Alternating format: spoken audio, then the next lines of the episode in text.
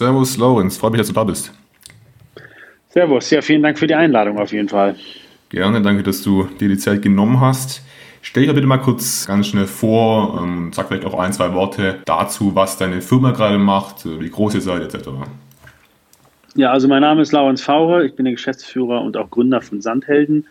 Ähm, ja, ursprünglich komme ich aus dem hohen Norden, aus Lübeck von der Ostsee und äh, habe mich mit der Firma vor, sind es auch schon vier Jahren hier im heimischen oder im schönen Bayern niedergelassen.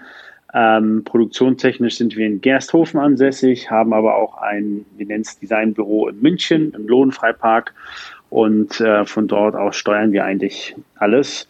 Äh, zu der Frage, was wir machen, also was macht Sandhelden? Ähm, wir sind die kreative Manufaktur für Designs und Kunst aus Sand. Äh, klingt erstmal ein bisschen komisch, aber ähm, es gibt Möglichkeiten, Sand zu formen.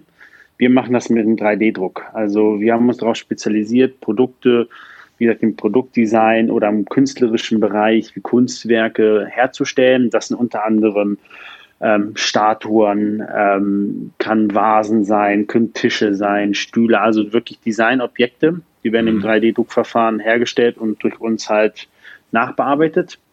Äh, das andere ist, dass wir auch mit einer eigenen oder mit unserer Marke im Sanitärmarkt unterwegs sind. Wir sind weltweit die einzigen, die ähm, Waschbecken, Badewannen aus Sand fertigen. Mhm. Und dort sind wir mit Individualisierung sehr stark vertreten. Das heißt, durch 3D-Druck kann ich Einzelstücke fertigen in Sondermaßen, was in der Herstellung oder mit herkömmlichen Herstellungsverfahren nicht möglich ist. Und das sind so unsere Pluspunkte in diesem Bereich. Mhm. Wie ist es, ähm, wenn ich mir das so vorstelle, bricht es nicht irgendwie auseinander, wenn, du, wenn du mit Sand ähm, sowas wie ein, wie ein Waschbecken machst? Ähm, Wäre schlecht, wenn das natürlich auseinanderfällt. Ist oftmals aber auch Frage von Kunden, die wir haben, ob das, das, ja, wenn du Wasser reinlässt, ob der Sand dann weggeht in den Ablauf, ist natürlich nicht so. Ähm, grundsätzlich muss man sagen, die Technologie ähm, ist dafür gemacht für, für Gießereien. Das heißt, um etwas zu gießen, brauchst du ja einen Gusskern, eine Negativform. Mhm.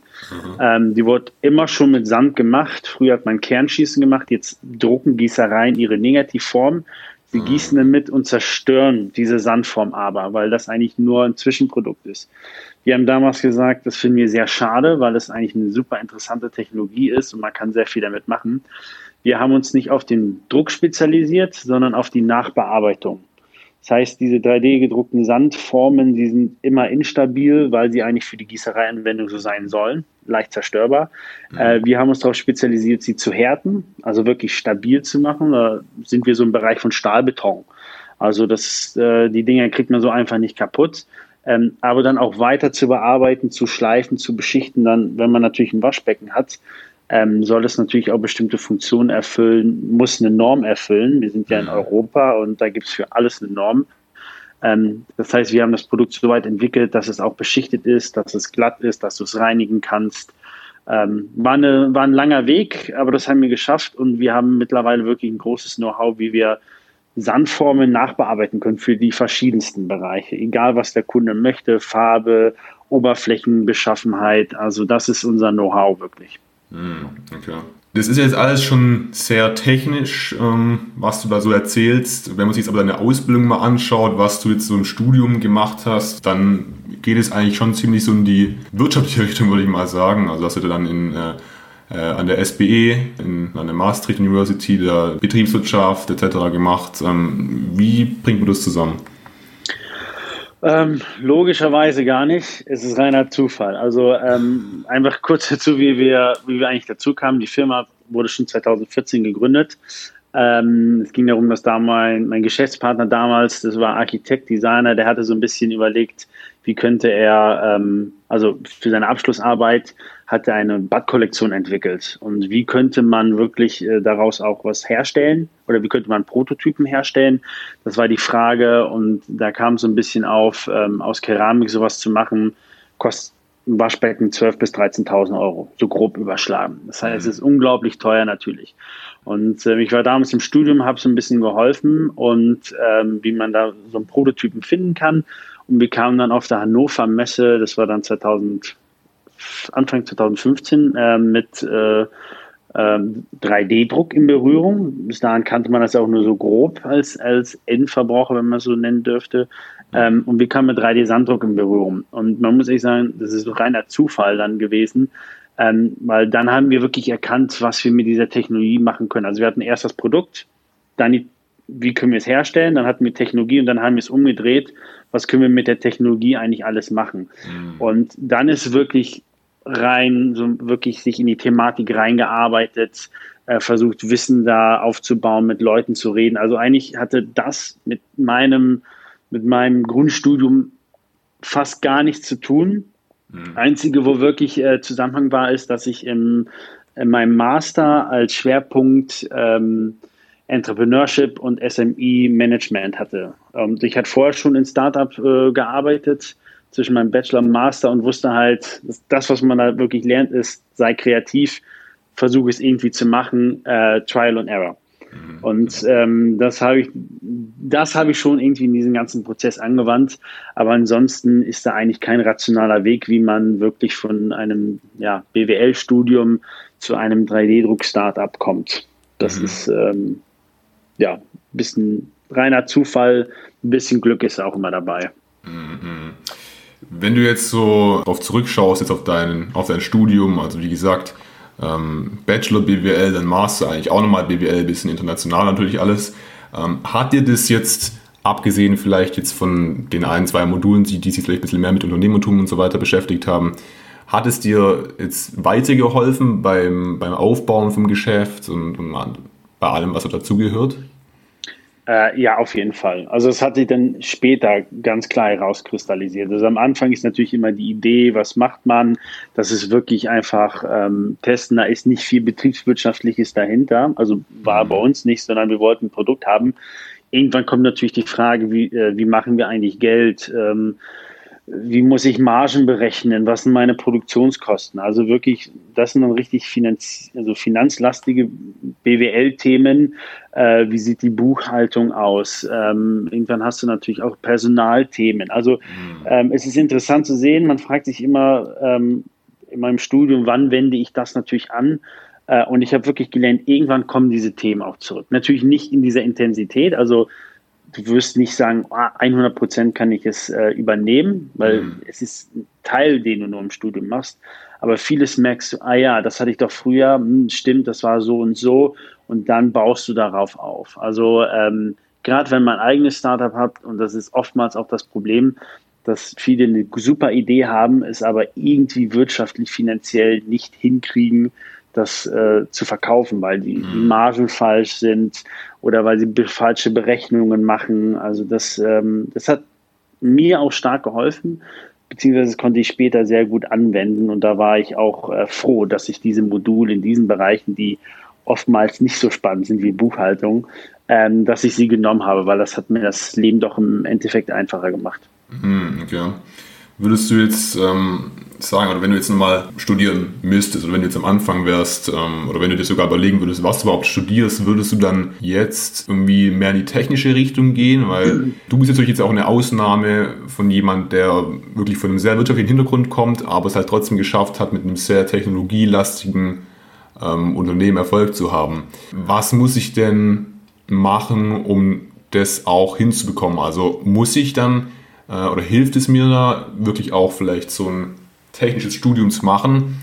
Und wenn ich es nicht machen will, weil ich eben nicht der Typ dafür bin, ähm, was muss ich sonst machen? Also es hilft natürlich, äh, wenn du es machst, aber ist die Frage, ob du wirklich daran Spaß hast. Also ähm, ich habe natürlich Anfang an fürs Technische, ähm, ich würde nicht sagen, dass ich zwei linke Hände habe, das definitiv nicht, aber ich bin auch nicht der Entwickler, äh, der Tüftler im Sinne, also wie man es sonst so kennt. Ähm, mhm. Ich bin froh, dass ich BWL gemacht habe, also das Betriebswirtschaftsmäßige. Ähm, ich habe aber irgendwann, wenn du natürlich das Interesse für bestimmte technische Bereiche hast, das habe ich mir versucht, soweit selber anzulernen, dass ich das anwenden kann. Mhm. Aber wenn es um spezialisierte Sachen geht, ähm, ich habe da entweder meinen Mitarbeiter, ich habe entweder ein Netzwerk oder ich habe äh, Produktionspartner oder Partner jeglicher Art, die mir in diesen Bereichen helfen. Mhm. Und ähm, es, es macht keinen Sinn, wenn es nicht meine Expertise ist und ich einfach nicht in diesen Thematiken so stark bin, dass ich versuche, so ein bisschen das Ganze auf meine Schultern zu legen, sondern ähm, ich stelle sicher, dass ich, wenn ich es brauche, weiß, auf wen ich zugehe. Ähm, und das ist auch noch ein Thema, was ich immer groß, groß, äh, gerade wenn man im Bereich Startup was gründet, äh, immer jedem empfehle, ist, Netzwerk zu nutzen, was man hat, mhm. Partner zu benutzen, Partnermanagement, weil selber alles kann man nicht machen. Und ähm, deshalb, man muss wissen, wo seine eigene Stärke ist. Meine eigene Stärke ist im, im BWL-Bereich. Mhm. Ähm, ich weiß, wie die Technologie von uns funktioniert, aber ich könnte niemals an diesen Maschinen rumtüfteln und weiterentwickeln. Das ist nicht meine Stärke und dafür habe ich halt äh, andere Leute, die darin gut sind. Mhm. Wie lange weißt du das schon, ähm, dass es deine Stärke ist, beziehungsweise auch gerade am Anfang von deinem Studium hast du da schon gemerkt, okay, das ist jetzt schon so mein, mein Ding, das ist jetzt so der Bereich, wo ich veranlagt bin, oder musstest du da auch eher noch rumprobieren? Äh, ich glaube, rumprobieren. Also ich glaube, es, es gibt nur wenig Leute, die genau auch nach der Schule wissen, das ist, was ich mache und das ist meine, meine Lebensaufgabe. Mhm. Es ist so wie vieles ein bisschen Trial and Error. Natürlich ist BWL, das ist einer der beliebtesten Studiengänge in, in Deutschland, ähm, wenn ich mich nicht oder wenn ich nicht falsch liege. Ähm, ein bisschen von der Theorie kam es so her, dass ja klar in der Familie war, äh, mein Vater, der war Filialleiter von CNA, der war betriebswirtschaftlich unterwegs. Mhm. Ähm, das war ersten Anhaltspunkte und ähm, ich habe dann gesagt, ich gehe auch in die Richtung. Immer mit dem Hintergedanken, okay, wenn es nicht klappt, ähm, dass man natürlich dann wechseln kann, wobei ich jetzt auch nicht immer nach einem Semester aufgeben wollte. Ähm, ich hatte aber das Glück, dass ich relativ schnell gemerkt habe, das macht mir Spaß ob das jetzt wirklich meine Lebensaufgabe war, das, das merkt man erst auch viel, viel später. Also ähm, es ist, ein, wenn man Anfang 20 ist, es ist erstmal viel einfach ausprobieren und du musst auch viel ausprobieren, um zu wissen, was wirklich dir Spaß macht. Heißt natürlich nicht, dass du jedes Semester deinen, deinen Schwerpunkt wechseln solltest. Mhm. Aber ähm, es gibt ja, es ist auch ein Thema. Ähm, am Anfang war für mich Studium ganz klar, wo ich gesagt habe, das möchte ich machen direkt nach dem nach der Schule, ich will kein Jahr Ausland machen äh, oder ich will keine Ausbildung machen. Das ist auch etwas, wo ich heute anders sagen würde, wo ich sage, okay, erstmal raus, ein bisschen die, ja, was heißt Welt entdecken. Mhm. Viele machen ja ein Jahr Weltreise. Oder ich kenne viele bei mir im Studium, die haben eine klassische Ausbildung vorweg gemacht. Mhm. Ähm, und haben dann gesagt, ich will mich in diesen Bereichen nochmal vertiefen. Und das äh, würde ich heute auch immer jedem empfehlen. Also Studium ist auch nicht Pflicht. Es gibt auch andere Wege, wie man hinkommt. Man kann vorher eine Ausbildung machen, man kann nachher eine Ausbildung machen. Ähm, also da gibt es viele Möglichkeiten. Und das ist ein bisschen, was man für sich selber rausfinden muss. Und das kann auch ein bisschen Zeit dauern. Das ist nicht schlimm. Mhm. Ja, klar. Jetzt hatten wir gerade darüber geredet, wie du es jetzt trotzdem geschafft hast, ähm, ja wirklich auch ein Technologieunternehmen zu gründen und aufzubauen, beziehungsweise ja, ein Unternehmen einfach, das sehr viel sich mit Technologie in irgendeiner Art und Weise befasst. Das heißt also, das Fazit hier wäre, dass man einfach selber natürlich interessiert sein muss an der Technologie und auch die Zusammenhänge verstehen muss, aber nicht eben das Ganze im Detail so wiedergeben können muss. Genau, also du musst natürlich wissen, wovon du redest, was auch äh, also wenn du irgendein Produkt hast oder eine Technologie, musst du natürlich verstehen, wie das funktioniert. Mhm. Ähm, aber du musst auch wissen, was ist deine Stärke. Ähm, wie gesagt, wenn du kein Techniker bist, dann bringt es auch nicht, dich da verzweifelt versuchen reinzulesen, wie könntest du mhm. einen Prozess optimieren, wenn das hochtechnologische äh, Bereiche sind, ähm, sondern da kannst du lieber jemanden ins Boot holen, der davon versteht, was er tut und du kannst dich auf deine Bereiche dann konzentrieren, sei es dann ähm, im Sales-Bereich, sei es Marketing, sei es ähm, im Business Development. Also das würde ich jedem empfehlen. Natürlich am Anfang eines Startups ist jeder macht viel alles. Aber je weiter man reift, je weiter man kommt, sollte man sich wirklich auf seine, ähm, seine Bereiche, seine Stärken auch berufen äh, und auch da in diese Richtungen gehen. Hm, okay. Wie hast du das hinbekommen? Ich meine, Du hast ein paar äh, Stationen davor gehabt, ähm, hast dann aber ja trotzdem relativ, ja, eigentlich während des Studiums sogar noch, also während dem Master dann äh, Sandhelden gegründet. Ähm, wie habt ihr das so finanziell hinbekommen und so weiter? Also das, klar, Technologieunternehmen ähm, generell, ich kann mir vorstellen, dass bei dir ähm, das Ganze schon auch Kapital irgendwo natürlich ähm, braucht. Wie habt ihr das angestellt? Ähm, also so gesehen waren, sind wir ein produzierendes Unternehmen, was immer relativ schwer ist für Investoren, mhm. äh, weil wir jetzt keine App sind oder kein, kein Fintech oder sowas. Ähm, also uns war schon klar, dass wir in einen Bereich gehen, wo äh, Kapital schwer ist zu kriegen. Am Anfang war es auch so wirklich ähm, Bootstrapping, das heißt, wir haben es selber finanziert. Ähm, also definitiv, ich muss überlegen, zwei, zweieinhalb Jahre ähm, hat es gedauert.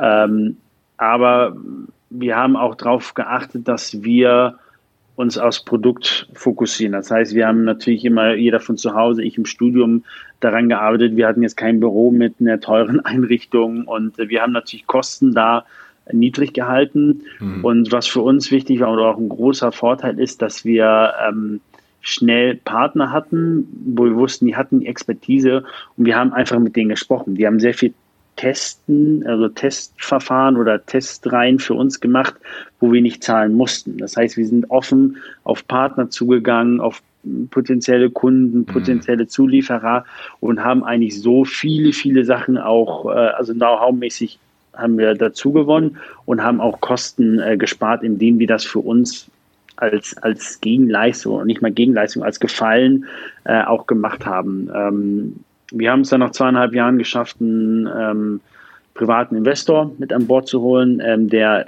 mit der ganzen Idee ähm, sich sehr ja, persönlich verbunden ähm, fühlt. Und äh, seitdem ist da auch, dass wir natürlich ab ungefähr 20, Mitte 2017, dass wir dann finanziell auch in den Bereichen investieren konnten, die halt so typisch sind, also Marketing. Äh, wir konnten das Produkt zu Ende entwickeln. Wir hatten es dann auch geschafft, dass wir ähm, hauptberuflich an diesen an Sandhelden arbeiten konnten. Ähm, das, waren, das war halt wichtig, dass wir da einen Investor haben, der uns da in diesen, diesen Hinsicht unterstützt. Ähm, und seitdem äh, sind wir auch relativ zufrieden, sind natürlich auch auf dem Markt und äh, wachsen ganz stark. Mhm. Also es ist, äh, es ist schon, ähm, also äh, gerade am Anfang eines äh, Unternehmens, wenn man es gründet, es ist egal, wie dein Büro aussieht, es ist egal, äh, was für einen Computer du hast. Es geht darum, kriegst das Produkt, die Idee entwickelt und ganz wichtig, nutze das Netzwerk, was du hast. Also es gibt viele, die versperren sich, die sagen, hey, ich will meine Idee nicht teilen, um Gottes Willen, alles mhm. geheim, geheim man muss nicht alles verraten, aber wenn man nicht nach draußen geht, dann weißt du, man muss im Netzwerk auch arbeiten und das Netzwerk einfach nutzen. Ähm, und dann gibt es viele Unternehmen, gerade größere, die sind, die sind immer happy, wenn sie einem helfen können. Natürlich mit der potenziell, dass man in Zukunft zusammenarbeitet, aber das kann ich jedem nur empfehlen, sein Netzwerk zu nutzen, weil das spart einem wahnsinnig viel Geld gerade am Anfang. Mhm. Wie kann ich denn dieses Netzwerk ähm, aufbauen? Also ich meine, Du hast ja schon relativ viel davor gemacht, oder wie kam es bei dir zustande? Oder wie würdest du jetzt Leuten empfehlen, generell ähm, ja, Net Netzwerk aufzubauen? Ähm, es gibt in jeglichen Bereichen gibt es eigentlich genug Veranstaltungen, ne? so dass man, also das ist der erste Anlaufstelle. Mhm. Ähm, Gerade für uns natürlich Sanitärmarkt, also es gibt viele Badstudios zum Beispiel. Mhm. Wir als, wir kommen nicht aus dem Markt, das ist ein, ist ein spezieller Markt, aber haben natürlich sind auf Badstudios zugegangen, haben gefragt, okay, wie funktioniert das, etc. Dann haben wir erfahren, okay, wer steht eigentlich hinter diesen Badstudios? Also wer verkauft das Produkt? Sind Großhändler. Dann sind wir auf Großhändler zugegangen, äh, haben mit den verantwortlichen Einkäufer oder Technikern gesprochen. Die haben uns dann Tipps gegeben, was müssen wir beachten Richtung Normen. Ähm, natürlich, als wir auf Hannover Messe mit 3D-Sanddruck in Berührung kamen, also wir sind zur Messe gegangen, haben geguckt, wen gibt's da, wer macht das. Dann haben wir den, haben wir unseren aktuellen Produktionspartner auch gefunden, ähm, haben mit dem gesprochen, der fand die Idee super, hat uns eingeladen, ähm, dass wir was präsentieren können. Also man muss rausgehen auf Veranstaltungen oder im Zweifel halt auch wirklich äh, nicht nur Veranstaltungen, sondern wenn ich, wenn du weißt, ich verkaufe keine Ahnung, ähm, neuen, äh, eine neue Coca-Cola, die jetzt äh, mit super viel Koffein und vegan ist, dann gehst du in den Lebensmittelhandel und fragst, hey, wie komme ich bei euch rein? Mhm. Und man muss sich halt so ein bisschen da rumfragen, weil von alleine kommt das nicht. Und natürlich gibt es heutzutage gute Sachen wie LinkedIn und solche Geschichten. Da kann man sich natürlich auch informieren, wenn man direkt äh, jemanden in einer Firma ansprechen möchte. Also es gibt, gibt genug Wege, man muss nur rausgehen, man muss manchmal auch ein bisschen in, ähm, ja, unbequeme Situation reinkommen, weil es ist nicht, nicht für jedermann natürlich irgendwo hinzugehen und direkt jemanden anzusprechen, hey, das ist meine Idee, also dass man diesen Elevator-Pitch so ein bisschen macht. Hm. Ähm, weil man muss mir auch relativ schnell von überzeugen. Das ist nicht jedermanns Sache, aber da muss man sich wirklich überwinden und äh, oft genug kann das wirklich aber auch Gold wert sein. Hm. Ich denke, viele ähm, Leute fragen sich jetzt, ähm, ja, ich gebe doch, also ich habe jetzt nicht wirklich was, was ich jetzt denen geben kann, beziehungsweise fragen sie vielleicht, okay, welchen Mehrwert kann ich derjenigen Person bieten, dass sie mir dann wiederum halt ähm, in irgendeiner Art und Weise weiterhilft. Ähm, ist es eine, eine, falsche Wahrnehmung, beziehungsweise was kann ich denn jetzt als äh, jemand, der in deiner Situation wie damals äh, ist, ähm, einem anderen geben? Also im Zweifel willst, sprichst du ihn ja auch an, äh, weil er also irgendwas ja mit deinem Produkt zu tun hat, sei es jetzt, dass er vielleicht ein potenzieller Kunde ist, sei es ein potenzieller Lieferant, also irgendwas äh, hat er damit ja zu tun und mhm. die Erfahrung, wie ich wie ich es immer sehe, ist, auch wenn für dass die Person eigentlich direkt weiß, dass er da jetzt direkt kein Sales macht oder keine Verbindung ist oder äh, Mehrwert für ihn bietet, ähm, sind Leute immer sehr offen. Gerade wenn es neue Ideen gibt, Innovationen, grundsätzlich sind sie immer offen, hören sich das an, äh, und versuchen auch zu helfen. Auch wenn ich, gut, ich komme natürlich jetzt von einem Startup und weiß, was die Anfangsschwierigkeiten sind. Äh, wenn Leute auf mich zukommen ähm, oder ja, auf mich zukommen und fragen, okay, kannst du mir damit weiterhelfen? Kannst du mir helfen? Wie, wie läuft es mit Fördermitteln? Hm. Ja gut, ich kann ihm sagen, wie der Prozess läuft. Es hat jetzt für mich keinen Mehrwert, aber ich bin einfach froh, denen zu helfen. Hm. Weil wenn er ein cooles Produkt hat, ähm, dann äh, ja, warum nicht? Und oftmals ist das die Einstellung auch der Leute. Klar, es gibt auch Leute, die sagen, ja, will ich nicht, habe ich ja keinen Mehrwert. Aber ganz ehrlich, 90 Prozent der Leute sind immer offen. Und ähm, gerade heutzutage ist so eine Akzeptanz von ähm, Innovation oder neuen Produkt relativ hoch. Also wir sind ja nicht vor 30 Jahren, wo man äh, alles ist unter Betriebsgeheimnis und äh, entweder ich mache Geld oder nicht. Ähm, das ist nicht mehr. Hm, okay. Also man muss mit den Leuten reden. Erst dann weiß man, ob er einem helfen kann oder nicht. Hm. Wie kriege ich so den richtigen Spagat hin zwischen auf der einen Seite ähm, zu sagen, okay, es kommt wirklich jeder am besten voran, wenn man sich gegenseitig hilft, wenn man, wenn man offen ist und so weiter. Ähm, und auf der anderen Seite ähm, also gleichzeitig immer noch ähm, wettbewerbsorientiert ist und ja praktisch fürs, fürs, für seine Firma halt eben das, das, das Beste will. Ähm, ist, glaube ich, auch grundsätzlich eine Frage, habe ich eine, ähm, eine Idee, die ich jetzt patentieren lassen möchte, weil es jetzt, ich sag mal, ein Verfahren ist. Äh, oder ob ich habe jetzt, wie gesagt, eine neue ähm, Cola entwickelt, wo eigentlich ähm, da nichts mehr zu patentieren gibt, weil äh, gefühlt jeder macht Cola. Da muss man so ein bisschen unterscheiden. Ähm, ich glaube, ähm, wenn du ein allgemeines Produkt hast, was natürlich ähm, jeder mehr oder weniger nachmachen kann, Beispiel Cola, ähm, geht es eigentlich darum, dass du relativ, finde ich, schon offen rausgehen musst und du musst halt dir einen relativ schnellen Marken machen, äh, also Namen machen als Marke. Also du musst halt die, die Cola XY sein, weil dann haben die Leute das im Kopf, ich stehe für super, super Koffein und vegane Cola. Ähm, das kannst du nur da, äh, also in diesem, auf diese Art und Weise, meiner Meinung nach, machen. Wenn du natürlich etwas hast, was hochtechnisch ist, was du patentieren lassen oder patentieren lassen möchtest und du willst vorher nicht, dass jemand äh, weiß, wie das funktioniert, ähm, kann man sich, also muss man natürlich vorsichtig sein, mit wem man redet, ganz klar. Man kann sich aber gleichzeitig auch nicht verschließen. Mhm. Also du musst, es gibt immer Komponenten, ähm, die natürlich streng geheim sind. Da muss man halt rausfinden, was ist so ein bisschen wirklich deine, ähm, deine geheime Zutat. Ähm, aber generell ähm, das ist schwer da zu sagen, was da genau die Balance ist. Du kriegst halt halt ein Gefühl. Weil wir haben zum Beispiel irgendwann, äh, nur als Beispiel, wir machen sehr viel Nachbearbeitung halt von diesen Sandformen. Wir hatten mhm. immer Angst, dass unser Partner, der, der die Teile herstellt, dass der das nachahmen möchte oder dass mhm. er das dann machen könnte, wenn wir ihn das verraten. Der ist ein mittelständisches Unternehmen, der sagt selber ganz ehrlich, ich konzentriere mich auf die Herstellung der Maschinen, ich konzentriere mich auf die Herstellung der Formen ich will die Nachbearbeitung nicht anbieten, das ist nicht mein Fokus. Mhm. Und das hast du heutzutage oft, dass viele Firmen sagen, das ist mein Fokus und äh, ich will, ich bin Teil der, der Herstellungskette, aber ich fange jetzt nicht an, ähm, euer Produkt oder eure Technologie zu verwenden, weil das ist nicht mein Fokus. Mhm. Das ist, hat keinen Mehrwert, sondern äh, habe ich mehr oder habe ich mehr davon, wenn ich mit euch zusammenarbeite und ihr das weiterentwickelt. Und dann kriegt man irgendwann so ein bisschen Gefühl, was du denen natürlich sagst und was halt nicht. Aber wirklich eine, eine Richtlinie ähm, ist schwer zu sagen. Mhm. Wenn man beide, bei, ja, wenn man einmal sagt, nichts sagst, kommst du nicht weiter. Wenn du natürlich alles sagst, dann ist natürlich die Gefahr größer, dass jemand das dann vielleicht äh, zu äh, imitieren versucht, gerade wenn es natürlich was super Innovatives ist. Also es ist die Balance, das ist schwer zu definieren.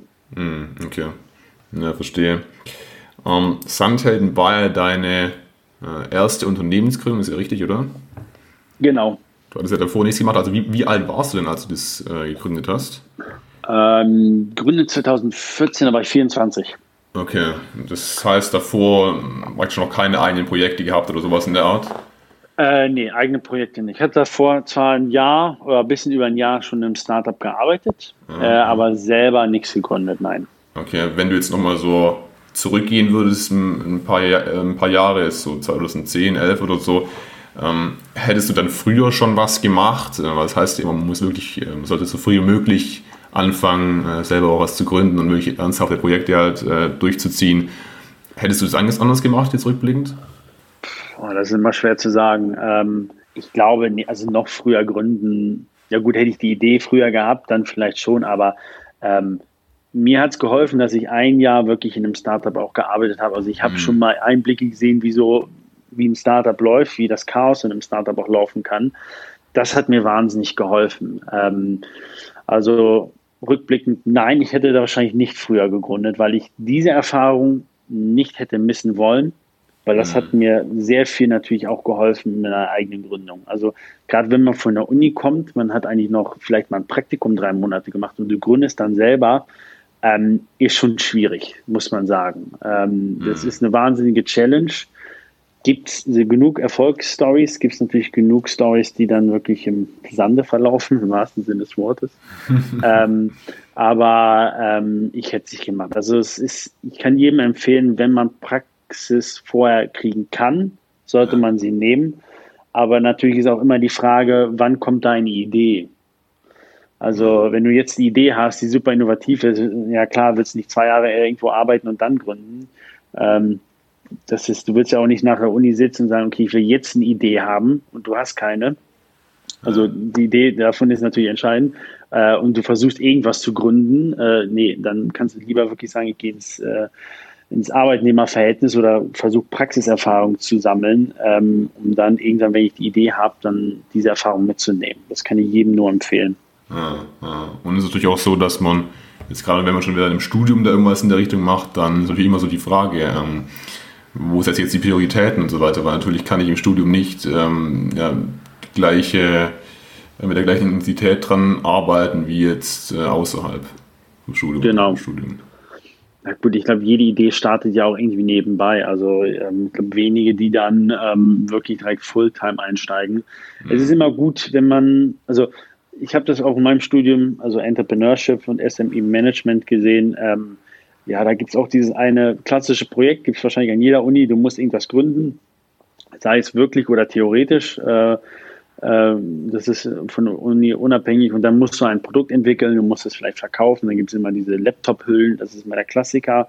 Das war bei uns in jedem Jahrgang irgendwie so, oder du machst T-Shirts. Mhm. Ähm, ja, ich meine, wenn du so eine Idee hast, dann wird es schwierig. Also ähm, du musst auch sicherstellen, dass du eine echt gute Idee hast und dann am Anfang kannst du natürlich immer so ein bisschen hier testen, ein bisschen mal pitchen, wie ist die Idee. Und du kannst das dann über dein Studium hinweg so ein bisschen diese Idee so langsam ins Rollen bringen. Das kann man immer machen. Also wie gesagt, du bist nicht von einem auf den anderen Tag gleich, äh, ich habe eine Idee, ab morgen bin ich selbstständig und äh, Fulltime äh, Entrepreneur oder äh, Startup-Gründer. Also das, das funktioniert selten. Hm, okay. Ich habe mich auch schon viele ähm, Gründer gehört, die haben gesagt, ähm, nee, jetzt auf die Idee an sich kommt es ähm, gar nicht so drauf an. Ähm, man sollte wirklich lieber schauen, dass man irgendwie so früh wie möglich anfängt und ja, versucht halt Geschäftsmodelle irgendwie zu verstehen und ähm, dann entwickelt sich das Ganze so.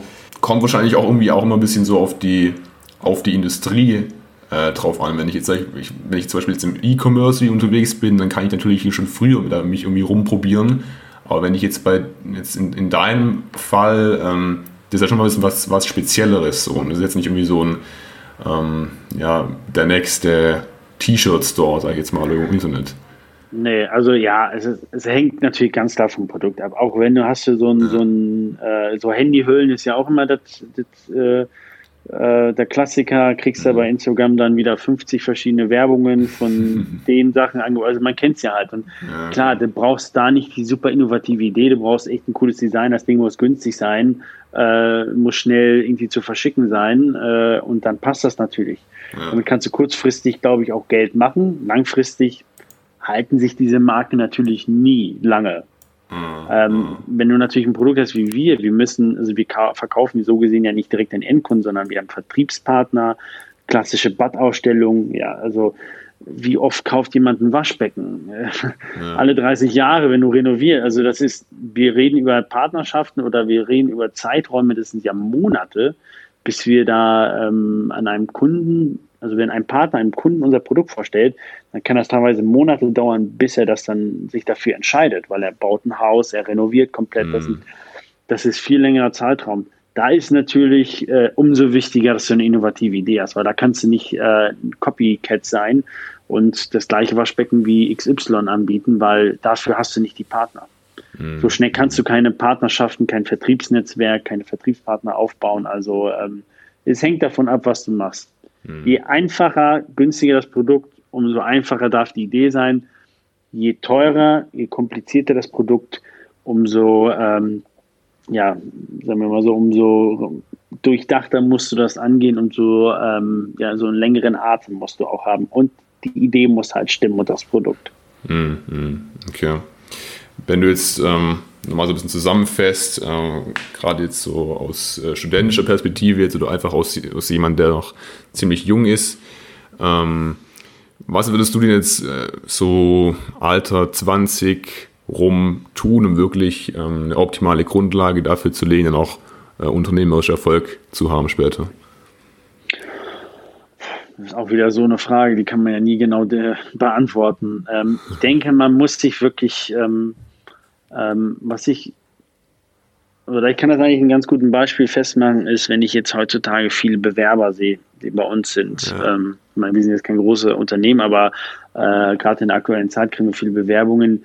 Das sind viele, die einfach, also das eine Portfolio sieht so ein bisschen aus wie das andere und ähm, was da oft genug fehlt, ist einfach das, das ein, wo man merkt, okay, da ist die Passion, also da ist die Leidenschaft oder das ihn von so einem anderen so ein bisschen abhebt. Mhm, und äh, was ich einfach den Leuten empfehlen kann, ist einfach, wenn sie ähm, Leidenschaft haben oder wenn sie sagen, boah, ich bin jetzt der Techniker oder ich interessiere mich jetzt für diesen Bereich äh, besonders, der sehr speziell im BWL-Bereich zum Beispiel ist, ähm, ach, was kann das denn sein? Also ich bin wahnsinnig äh, begeistert für, für Accounting oder so gesagt. Man muss seiner Leidenschaft nachgehen.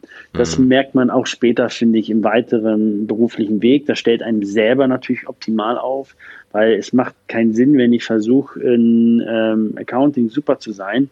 Ähm, und es ist eher so ein bisschen ja, äh, gewollt als, ähm, als dass man, ja, wie soll man das sagen? Ähm, also du wirst nur darin gut, wo, wo deine Leidenschaft liegt. So. Mm, mm. Und mach das. Äh, und das andere ist wirklich, äh, da, selbst im Studium fängt das Netzwerken an. Das heißt, geh raus, geh auf Veranstaltungen. Es gibt oft genug irgendwelche Jobbörsen, es gibt irgendwelche ähm, Vorträge, ähm, es gibt genug Netzwerkevents, es gibt Studentenvereinigungen.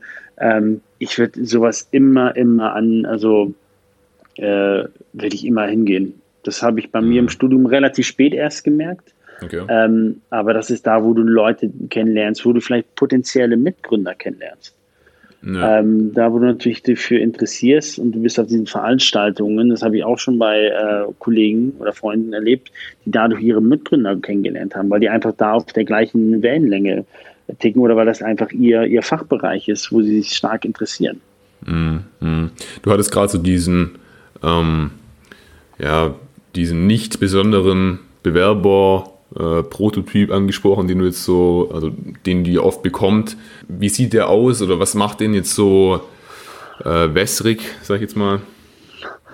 Ähm, also ich rede, darf man ja auch nichts Falsches sagen, aber ich rede jetzt so ein bisschen, wenn man hier in München sitzt, also wir haben auch genug Bewerber, der ist dann gut, ja, wir haben jetzt hier so ein paar Unis und Hochschulen natürlich auch, ähm, ist natürlich der Klassiker, drei Monats Praktikum bei BMW.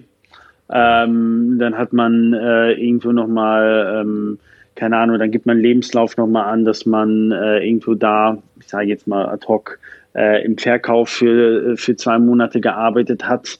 Ähm, ja, und dann steht drauf, was sind meine Interessen, ähm, ist Fußball, äh, spazieren gehen. Und dann, weißt du, ist es eigentlich, jeder andere hat die, ja, und jeder andere hat natürlich, also das Einzige, was du dann kriegst, ist natürlich dein Transkript, also von der Uni, von den Noten, wobei mich das eigentlich meistens gar nicht interessiert. Mhm. Ähm, und dann musst du wieder überlegen, dann ähm, so sieht dann 50, 60 Prozent aus und dann weißt du, warum soll ich dich denn nehmen und nicht den anderen? Und das ist so ein bisschen, darum, ja, heutzutage sagt man ja, ich muss bei BMW, wenn du bei BMW warst, dann ist das so Aushängeschild. Für mich interessiert, also finde ich das aus meiner Perspektive als, als mhm. Geschäftsführer eines Startups interessanter. Hey, ich habe für das Unternehmen da irgendwie, keine Ahnung, äh, sechs Monate Praktikum gemacht und war im Sales Key Account. Ich meine, Key Account im Startup ist halt, ist halt wenig, aber ich habe das gemacht und ich habe hier irgendwie ähm, die E-Commerce-Plattform irgendwie mitgearbeitet. Also mhm. lieber einer sehen, der äh, nicht dieses klassische ich war bei BMW und habe da jetzt Präsentation gemacht, sondern ey, ich habe hier gemacht und ich habe das gemacht und so ein bisschen Hands-on-Mentalität. Mm, mm. ähm, das würde ich sehen. Oder dass du, äh, dass auch vielleicht in deiner Bewerbungsunterlagen einfach ein bisschen kreativer wirst, anstatt dir die Vorlage im Internet runterzuladen. Also manchmal ist so ein bisschen das Gefühl, man, man möchte, dass es einem geschenkt wird. Ah. Passiert nicht. Also du musst da schon kreativ werden. Und meistens ist das bei den Leuten, die dann wirklich schon früh ihren Weg gehen und sagen, hey, das finde ich super interessant oder das ist der Weg, den ich machen möchte. Und ja, wie gesagt, du wirst erfolgreich da, wo deine Leidenschaft liegt. Und ähm, das kann ich jedem da eigentlich wirklich nur empfehlen. Also ich habe, weil ich nach meinem Bachelor äh, fand ich den Bereich Startups immer interessant. Also Startups, darum war ich da über ein mhm. Jahr auch drin habe da echt mich äh, reingekniet, aber ich hatte auch wirklich zwei tolle Chefs, die da mir so viel Wissen äh, mitgegeben haben. Das hätte ich, keine Ahnung, in drei Jahren BMW wahrscheinlich nicht hingekriegt, also mhm. ohne jetzt gegen mhm. BMW was zu sagen, aber ähm, das war wirklich, du warst Teil des Teams, wir waren 30 Leute, also du kannst dir auch vorstellen, wie wichtig man dann im Unternehmen ja, ist. Klar. Und ähm, danach habe ich gesagt, ganz ehrlich, ich finde das so spannend, dann mache ich meinen Master Spezialisierung äh, wirklich, also Entrepreneurship und SME Management. Und wenn du so Erfahrungen machst, dann merkst du halt, okay, wow, ich finde, also ist generell gesagt, Startups ist natürlich ein breites Fach, aber wenn du sagst, hey, ich war jetzt in einem kleinen Unternehmen und die haben 3D-Druck mit Metall gemacht, äh, keine Ahnung, Firma XY und dann, naja, eigentlich gehst du als Betriebswirt da rein lernst die Technologie kennen, weil das was anderes ist. Es ist kein Auto, sondern es ist jetzt eine Technologie, die vielleicht jetzt gerade neu kommt. Mhm. Äh, und du merkst halt, ey, wow, finde ich super interessant. 3D-Druck äh, ist ein wahnsinnig interessantes Thema, möchte ich mich mehr befassen. Es kann ja sein, dass du dann in deinem Master oder im weiteren Werdegang dich halt auf diese Sachen spezialisierst. Mhm. Also manchmal anders zu sein, kann sehr vorteilhaft sein. Ja, ja definitiv. Was ich noch äh, kurz ansprechen wollte, so zum Schluss. Ähm, jetzt bist du natürlich ähm, sehr tief drin in dem ganzen 3D-Druckthema und Additive Manufacturing äh, übergeordnet. Ähm, was wird also in den nächsten Jahren sich tun und was für Möglichkeiten tun sich da jetzt noch auf? Ähm, also 3D-Druck ist natürlich ein sehr breiter Bereich. Es gibt auch verschiedene 3D-Drucktechnologien. Also das äh, kann man natürlich nicht sagen, dass es eine Richtung geben wird. Ähm, was meiner nach äh, sehr stark kommen wird, ist ähm, 3D-Druck in der Biomedizin. Also man hat heutzutage schon Herzen gedruckt und ich glaube sogar eine Leber gedruckt. Also das mhm. wird eine ganz starke Entwicklung geben. Ähm, teilweise auch scary, muss ich sagen, aber ähm, da liegt die Zukunft der Medizin meines Erachtens unter anderem. Ähm, das andere ist, dass man generell ist drei, also man hat vor 15 Jahren gesagt, in 10 Jahren, also vor fünf Jahren, jeder zu Hause einen 3D-Drucker stehen. Das ist natürlich jetzt nicht gekommen. Ähm, ist natürlich die, so eine wahnsinnige Idee, dass man zu Hause alles drucken kann.